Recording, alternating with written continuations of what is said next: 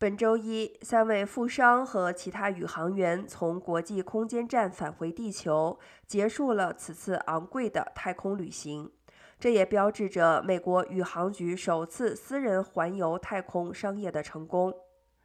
这三名乘客分别是美国本土的房地产商康纳、加拿大商人帕西以及以色列慈善家兼退役战机机师斯蒂芬。据悉，三名富豪各自支付了五千五百美元。他们乘坐 SpaceX 的太空舱飞回，在佛罗里达海岸附近的大西洋上着陆，结束了十七天的太空旅行。这是 SpaceX 的第二次私人旅行。几个月之前，一位亿万富翁与比赛获胜者进行了轨道短途旅行。